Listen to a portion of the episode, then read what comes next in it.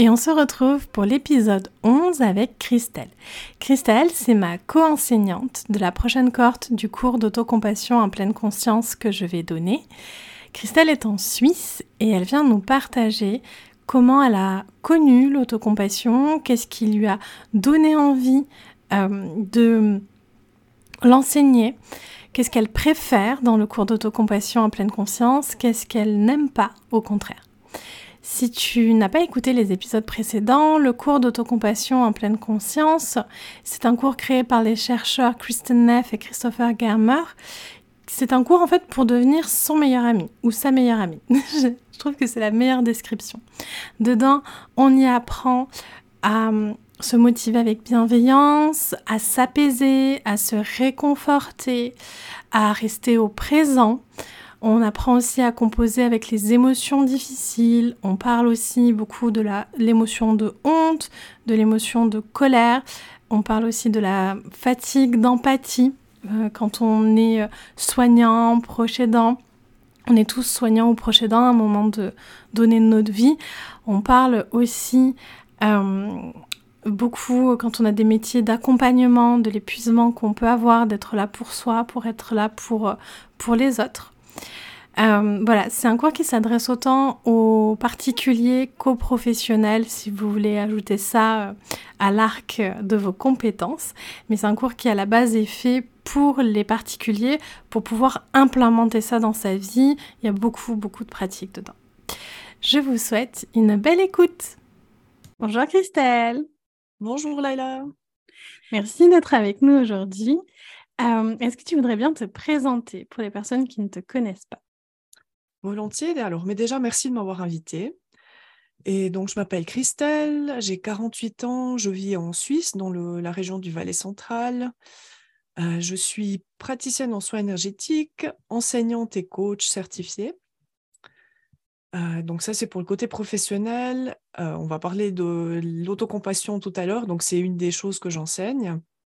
Et puis sinon, qu'est-ce que je peux dire de moi? Donc, alors, ce que j'aime dans la vie, c'est vraiment tout ce qui est nature, les animaux, ça c'est vraiment là où je me sens le plus à l'aise en fait quand je suis dehors.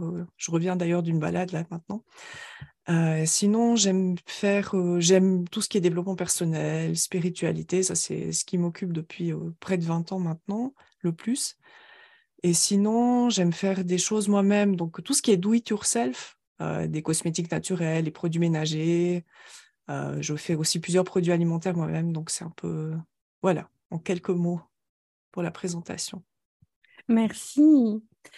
Alors, moi, la première question que je voudrais te poser, c'est euh, comment tu as connu le MSC, le Mindfulness Self-Compassion, parce que tout comme moi, à la base, je ne viens pas de ce milieu-là, toi, tu ne viens pas du tout non plus de euh, ce milieu-là. Mmh. C'est juste, donc c'est vrai qu'à la base, je suis scientifique, donc euh, vraiment rien à voir avec euh, l'autocompassion, mais plutôt le contraire. Et en fait, j'ai la première fois que j'ai entendu parler de l'autocompassion, c'était à travers le livre de l'ex-mari de Christine Neff, qui s'appelle L'enfant cheval. Et je me souviens qu'à l'époque, ça m'a un peu interpellée, mais j'avais encore cette vision un peu négative qu'on a souvent d'autocompassion au début. Et ensuite, quelques mois plus tard, c'est euh, quelqu'un que je suis sur les réseaux sociaux qui, a, qui parlait du livre de Christine Neff, qui recommandait son livre. Et euh, là, je me suis dit, «Hum, si lui propose ça, c'est qu'il y a certainement quelque chose derrière. Donc, j'ai commencé à lire son livre et là, j'ai vraiment, ça m'a complètement parlé. Euh, j'ai toujours été assez dur avec moi-même, j'avais beaucoup de choses à régler avec moi-même, donc là j'ai vraiment euh, senti que c'était une voie qui pouvait vraiment convenir. Euh, et puis ben donc j'ai commencé en lisant le livre de Christine Neff, c'est vraiment comme ça que je suis entrée dans l'autocompassion. Mmh. Qu'est-ce qui t'a euh, le plus parlé, marqué? Donc le livre, je mettrai le lien dans la barre d'infos, il existe en français, il s'appelle S'aimer de Christine Neff. Qu'est-ce qui t'a le, le plus marqué ou parlé dans ce livre? Je pense que le message qui m'a le plus touché, c'était le fait qu'on peut vraiment apprendre à s'apprécier soi-même et à s'aimer soi-même, même si on n'est pas parfait. Quand on dit comme ça, ça a l'air bête, ça a l'air évident, mais pour moi, ça ne l'était pas du tout à l'époque. Et euh, ça a vraiment créé une espèce d'ouverture en moi. Et puis, euh, ensuite, il y a toute la démarche qui va avec. Donc, elle présente des pratiques des... qu'on peut pratiquer soit dans le quotidien, soit vraiment des pratiques de méditation qu'on peut aussi apprendre par la suite. Donc, et je suis désolée, j'ai oublié ta question. La question, c'était qu'est-ce qui t'avait le plus marqué ah dans oui. le livre? Ok, donc c'était vraiment ce message, en fait, ce message qu'on peut vraiment s'apprécier soi-même sans être parfait, avec nos imperfections, justement. Et puis aussi, le... alors, une, des premières choses qu'on voit dans le programme d'autocompassion, la pause d'autocompassion, où on apprend vraiment, quand on vit un événement difficile, déjà à reconnaître ce qui est là pour nous, ensuite à se rappeler qu'on n'est pas seul à ressentir ça quand on vit cet événement, et puis ensuite à s'apporter ce dont on a besoin sur le moment. Pour moi, ça, ça a été aussi vraiment transformateur, dans le sens où avant, quand j'avais euh, une difficulté, j'avais tendance à en rajouter, en fait, à me taper sur la tête, à m'en vouloir. Et là, tout à coup, j'avais une autre possibilité et c'était vraiment, euh, je vivais beaucoup, enfin, plus facilement les difficultés. Donc, c'est ça que j'ai vraiment retenu. Oui, et enfin, donc les exercices qu'elle propose dans le livre, ils sont aussi dans le cours d'autocompassion en pleine conscience. Et moi, ce que j'aime beaucoup dans cette approche, c'est ce que tu dis, c'est que bon, à la fois, il y a la théorie de waouh, on peut s'aimer même si on est imparfait, ce qu'on sait un peu tous, hein, parce qu'il y a beaucoup ce discours-là, c'est même une injonction des fois qu'il faut s'aimer, etc. Alors moi, mmh j'aime bien ce qu'il y a un petit twist, c'est pas il faut s'aimer, c'est on, on doit se donner de la souffrance, euh, on doit se donner de la compassion quand on souffre, en fait. C'est, et, du coup, si on a du mal à s'aimer, ça peut être une marche euh, intermédiaire. Mais aussi, ce que j'aime beaucoup dans cette approche, c'est euh, le côté pratique. C'est-à-dire que même dans le livre, il y a tout le temps des exercices, il y a tout le temps des, pratiques, parce que souvent, dans les, propositions de livres ou de contenus sur apprendre à s'aimer, c'est beaucoup de logique et de ben oui, il faut s'aimer et tout ça, et, voilà. Mais on ne nous explique pas forcément comment faire, en fait. Tout à fait. Donc, toi, tu as lu le livre. Et alors, après avoir lu le livre, comment ton chemin vers l'autocompassion, comment il s'est déroulé? Alors, après avoir lu le livre, j'ai regardé sur Internet quelles étaient les possibilités. Et puis, euh, il y avait le, le, le cahier d'autocompassion en pleine conscience. Donc, à l'époque, il n'était pas encore sorti en français. Alors, je l'ai commandé en anglais. J'ai commencé à travailler avec. Et puis, comme souvent, en tout cas dans mon cas, quand je travaille avec un livre, au début, je suis super motivée, je fais les exercices tous les jours. Et puis après, avec le temps, quand il y a des difficultés, surtout dans l'autocompassion, euh, bah, ça a tendance à. Je me dis, ah, aujourd'hui, je suis pas, c'est pas trop le bon je ferai demain. Puis finalement, ça s'est un peu effiloché. Donc, je me suis dit que ça valait la peine de suivre un programme où là, on est vraiment, chaque semaine, on a une, un cours. Et c'est comme ça que je me suis inscrite au, au programme d'autocompassion en pleine conscience en ligne. C'était à l'époque du, du, de la pandémie, donc euh, ils, avaient, ils proposaient en ligne. Euh, j'ai suivi ce programme sur, là c'était sur dix semaines, celui que j'ai suivi. Et puis, ça vraiment, enfin, j'ai adoré en fait. Ça m'a vraiment euh, permis de vraiment entrer dans l'autocompassion, d'apprendre des différentes pratiques, de découvrir les pratiques qui me convenaient le mieux, celles que j'appréciais moi aussi, parce qu'il y a des deux finalement. Et euh, à la fin du programme, j'ai vraiment eu envie de, continuer en fait, parce que pour ce que ça m'avait apporté d'une part, et aussi pour pouvoir le transmettre à d'autres personnes par la suite. Mmh. Qu'est-ce que qu'est-ce que tu as le plus aimé, toi, dans le programme? Alors, je pense que ce que j'ai le plus aimé, c'est d'une part la diversité. Euh, il y a vraiment, il y a de la théorie, il y a des exercices de réflexion, il y a des pratiques informelles, des pratiques de méditation, donc c'est très varié.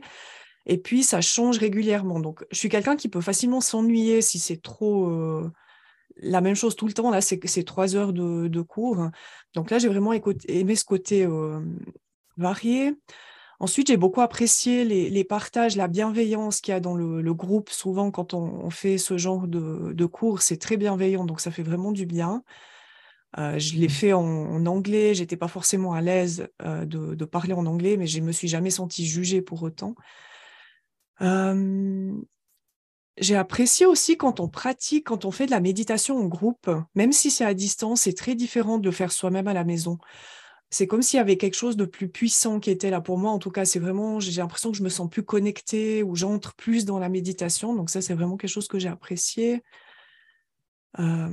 quoi d'autre? Le fait de recevoir aussi les enregistrements euh, qu'on peut réutiliser par la suite, les emails avec plein d'informations, c'est enfin, très riche en fait comme formation. Je pense que c'est une des choses que j'ai vraiment appréciées. Et il y en a certainement d'autres que j'oublie, mais c'est ce qui me vient maintenant. Ce qui vient? Et euh, est-ce que toi, tu méditais avant de faire euh, le cours MSC Est-ce que je méditais avant? Alors franchement, je crois pas, je me rappelle plus vraiment, mais j'ai l'impression que c'est là que j'ai vraiment commencé. Ça fait maintenant une quinzaine d'années, je pense que j'ai commencé à essayer de méditer. Mais pour moi, c'était très compliqué parce que déjà, je sentais pas du tout mon corps. Donc, je j'arrivais pas à me connecter à mon corps pour le ressentir, donc ça complique les choses. Et mon esprit, il était à 100 à l'heure tout le temps, j'arrivais pas à le faire, à le calmer deux secondes. Donc, pour moi, enfin, je m'énervais après deux minutes et souvent, je, renonçais. Donc, j'avais, j'aimais pas du tout la méditation. Et puis, je pense qu'au fil des années, en, en, essayant, en continuant d'essayer, en fait, et puis en ayant justement ces pratiques qui sont pas juste on se pose et puis pendant 15 minutes on essaie de plus rien faire. Pour moi, ça, ça me convient pas. Par contre, là, il y a vraiment quelque chose qu'on fait. En fait, on est toujours guidé euh, dans la respiration affectueuse, on, on se connecte à notre respiration. La méditation de l'amour bienveillant, c'est celle que je préfère, où on se répète des phrases et ça fait tellement du bien. Du coup, c'est vraiment là, je crois, c'est vraiment avec le MSC que j'ai commencé à apprendre à méditer, mais avant, non, c'était, je crois pas. C'est super important ce que tu nous partages là parce que souvent, moi, il y a des personnes qui me disent, mais moi, je médite pas ou j'aime pas la méditation. Et je mmh leur dis, essayez quand même le cours MSC, sincèrement, parce que c'est très différent. Oui, il y a de la pleine conscience, oui, il y a des pratiques de méditation, mais c'est quand même très différent euh, d'un MBSR, euh, par exemple, euh, pour les personnes qui connaîtraient. Et, et aussi, le, apprendre à méditer, c'est un chemin, en fait. Ce que moi, je dis toujours, ça fait dix ans que je, comme tu dis, j'essaye de méditer, ça fait dix ans que j'essaye d'instaurer une pratique. Et il n'y a qu'au bout de dix ans, là, maintenant, que j'arrive à instaurer une pratique régulière, en fait. Tu mmh vois. Donc, c'est vraiment un chemin et c'est vraiment pas quelque chose de facile, en fait. et, et ça, c'est important, je pense, de, le dire. donc, je t'ai demandé ce que tu avais bien aimé, puis j'ai envie de te demander qu'est-ce que tu n'as pas aimé ou qu'est-ce que tu as moins aimé dans le cours MSC. Hmm. Excellente question. alors, je pense que c'est pas forcément des choses vraiment que j'ai aimé, mais c'est plus des moments peut-être. Il y a des, des par, par, exemple les soirs où j'avais travaillé toute la journée, où j'étais claquée, puis j'avais le cours après. Euh, bah là, il y a des fois où j'avais plus de peine à entrer ou plus de peine à rester présente, surtout comme j'ai dit, c'était en anglais. Euh, celle qui donnait cours, elle était super, mais elle parlait très vite. Donc, euh, je ne comprenais pas forcément tout. donc, c'était plus lié à ça, mais sinon, je réfléchis, est-ce qu'il y a des choses que j'ai moins aimées? Après, alors oui, dans les méditations, bah, on en voit toute une série, il y en a certaines que je préfère à d'autres. pour moi, celles qui sont le, celles que je préfère, c'est en général quand il y a quelque chose à faire. Typiquement, la méditation de la respiration affectueuse, maintenant, je commence à l'apprécier, mais les premières années, j'avais tellement de peine à entrer dedans que, que c'était plus compliqué pour moi. Donc, c'est ça, qui, un des bons côtés de ce programme, c'est qu'il y en a pour tous les goûts, en fait, j'ai envie de dire. Parce qu'il y a certaines personnes qui préféraient cette méditation, celle que j'apprécie moi, puis d'autres, euh, bah, du coup, c'est très varié, en fait. Et je suis désolée, j'ai oublié ta question. Ça, c'est mon gros truc. Non, c'est pas tu as répondu à, la question euh, de qu'est-ce que tu mis moins. Euh, certains moments et puis certaines pratiques, c'est vrai que c'est engageant parce que c'est trois heures. Mmh euh, et puis ben, le soir, après une journée. Après, on peut avoir de la résistance, mais je trouve qu'en bout d'un moment dans le cours, ça, elle s'estompe la résistance. Puis je sais que moi aussi, je l'ai fait le soir en heure du. Enfin, je l'ai fait avec des personnes qui étaient sur Montréal. Et il y a des soirs, mais alors beaucoup de soirs, beaucoup de soirs où il y avait beaucoup de résistance. J'avais vraiment pas envie d'y aller. Et en fait, à chaque fois, à la fin du cours, je me suis dit que j'avais bien fait mmh d'y aller. C'est très juste que tu dis, en fait, c'est vraiment des résistances qui remontent souvent. Cette fatigue, alors ça peut être la fatigue simplement, mais ça peut être aussi le signe qu'on résiste. Ça, fait beaucoup bouger de choses. Donc, on, vit des émotions, il y a des choses qui viennent, qui partent. Donc et puis, bah, c'est une des choses qu'on apprend au début du programme, en fait, à accepter qu'il y a des moments où on s'ouvre et des moments où on se ferme et que les deux sont OK finalement. Et c'est vrai, quand on est fermé, on peut avoir justement ces résistances, la fatigue, mais ça fait partie du processus, en fait. Exactement. Et après, euh, comme tu disais, il y a plus d'une vingtaine de pratiques, en fait, qu'on voit au cours, je ne sais plus si c'est 22 ou 23, c'est pour ça que je dis plus d'une vingtaine. Mais en plus, il y en a des nouvelles là, qui, ont été, qui ont été intégrées qu'on n'a pas encore en français. Mmh Mais moi, par exemple, j'adore la respiration affectueuse. Tu mmh vois, à l'inverse de toi, les méditations où il faut faire des choses, ben, ça, me, ça me plaît moins probablement parce que ça fait très longtemps que je médite, que moi je méditais déjà avant, et du coup j'ai une habitude d'une certaine passivité dans ma pratique de la méditation. Donc mmh quand il faut faire des choses, je ah Laissez-moi tranquille, je veux juste être dans, oui, voilà, dans ma bulle. Je veux juste être dans ma bulle, voilà, exactement. Et, et la respiration affective, je, l'aime beaucoup. Et la respiration des phrases, je commence à l'apprécier là maintenant. Mais c'est mmh quelque chose que je vais faire beaucoup plus de façon informelle, en fait, me répéter ces phrases-là dans ma journée que, que en pratique. alors, toi, tu as fait ce chemin-là d'abord pour toi. Hein, c'est toujours comme ça quand on l'enseigne, le cours MSC, on le fait d'abord pour soi et mmh après on décide de l'enseigner. Qu'est-ce qui fait que tu as décidé de te former? Parce que c'est pas une petite formation, hein, c'est quand mmh. même quelque chose euh, d'assez euh, engageant. Qu'est-ce qui fait que tu as décidé de te former pour enseigner le cours MSC alors, enseigner, c'est une des choses que j'aime faire. quand j'étais ingénieur, donc je suis à la base, je suis ingénieur, j'ai travaillé pendant 14 ans dans une haute école et une de mes principales tâches, c'était d'enseigner. Et c'est une activité que j'appréciais beaucoup. Il me manquait juste le côté enseigner quelque chose que j'aime vraiment, enfin quelque chose qui a du sens pour moi. donc là, du coup, ça a regroupé les deux, en fait, l'enseignement et une matière qui a du sens pour moi. Donc pour moi, c'était assez évident en fait que, que j'avais envie de transmettre ça. Après, c'est vrai que c'est un investissement en temps. Euh, ben, du coup, ça prend une année, je crois, en tout, plus ou moins, pour se former. Un investissement financier aussi. Donc, j'ai hésité un peu, mais pas tant que ça, finalement. Pour, pour moi, c'était ouais, un peu une évidence, j'ai envie de dire. Donc, euh, Et puis, ben, donc, alors, je, suis vraiment partie dans cette idée-là. Et puis, c'est vrai qu'après, en parlant avec les personnes, les autres personnes qui ont fait la formation en même temps que moi, la majorité disaient qu'elles étaient aussi là pour approfondir leur pratique. Et c'est vrai que quand on enseigne euh, une matière comme ça, forcément qu'on va aussi beaucoup travailler sur soi, on va aller plus en profondeur, on va avancer, on va libérer des choses. Donc, c'est vraiment euh, tout le monde y gagne, j'ai envie de dire. C'est vrai que moi aussi, j'ai beaucoup, en faisant cette formation, j'ai beaucoup approfondi euh, ma propre pratique, en fait, parce que déjà, ben, on refait le cours, on refait, mmh. enfin, on refait et on refait jusqu'à une certaine euh, euh, maîtrise en soi pour pouvoir l'enseigner, en fait. vraiment.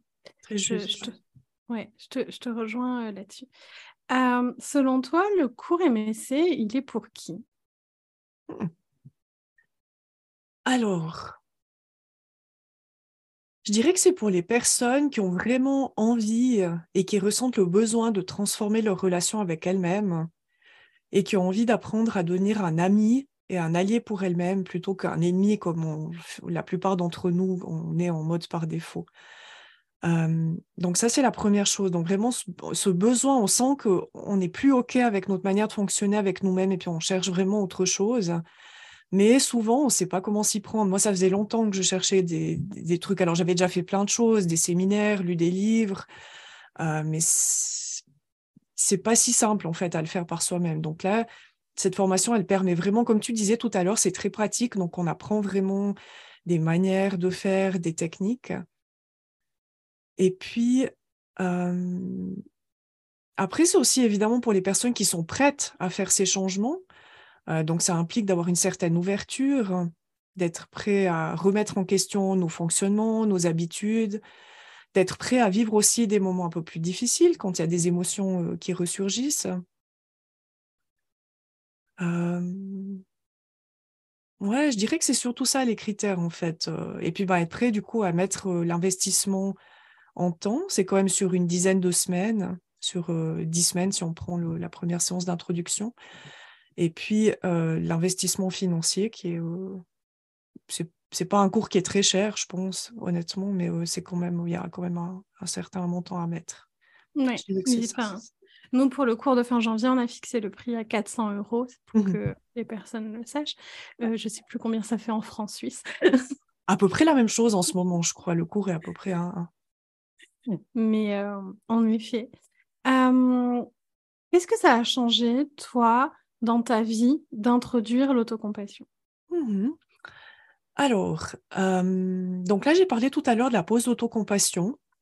Et ça, c'est vraiment quelque chose qui a changé, qui m'aide en fait quand je rencontre des difficultés. Avant, je pouvais facilement partir dans la dramatisation, dans la victimisation, dans la colère. Ça pouvait durer longtemps, des fois plusieurs jours, où je restais dans cet état où je brassais des émotions négatives sans savoir comment en sortir. Et puis bah là, j'ai plusieurs fois, j'ai vécu des choses assez compliquées et juste prendre ces cinq minutes ou même pas, là, enfin deux minutes pour faire euh, cette, euh, pour faire cette pause d'autocompassion, prendre ce petit moment de distance, ça change tellement de choses.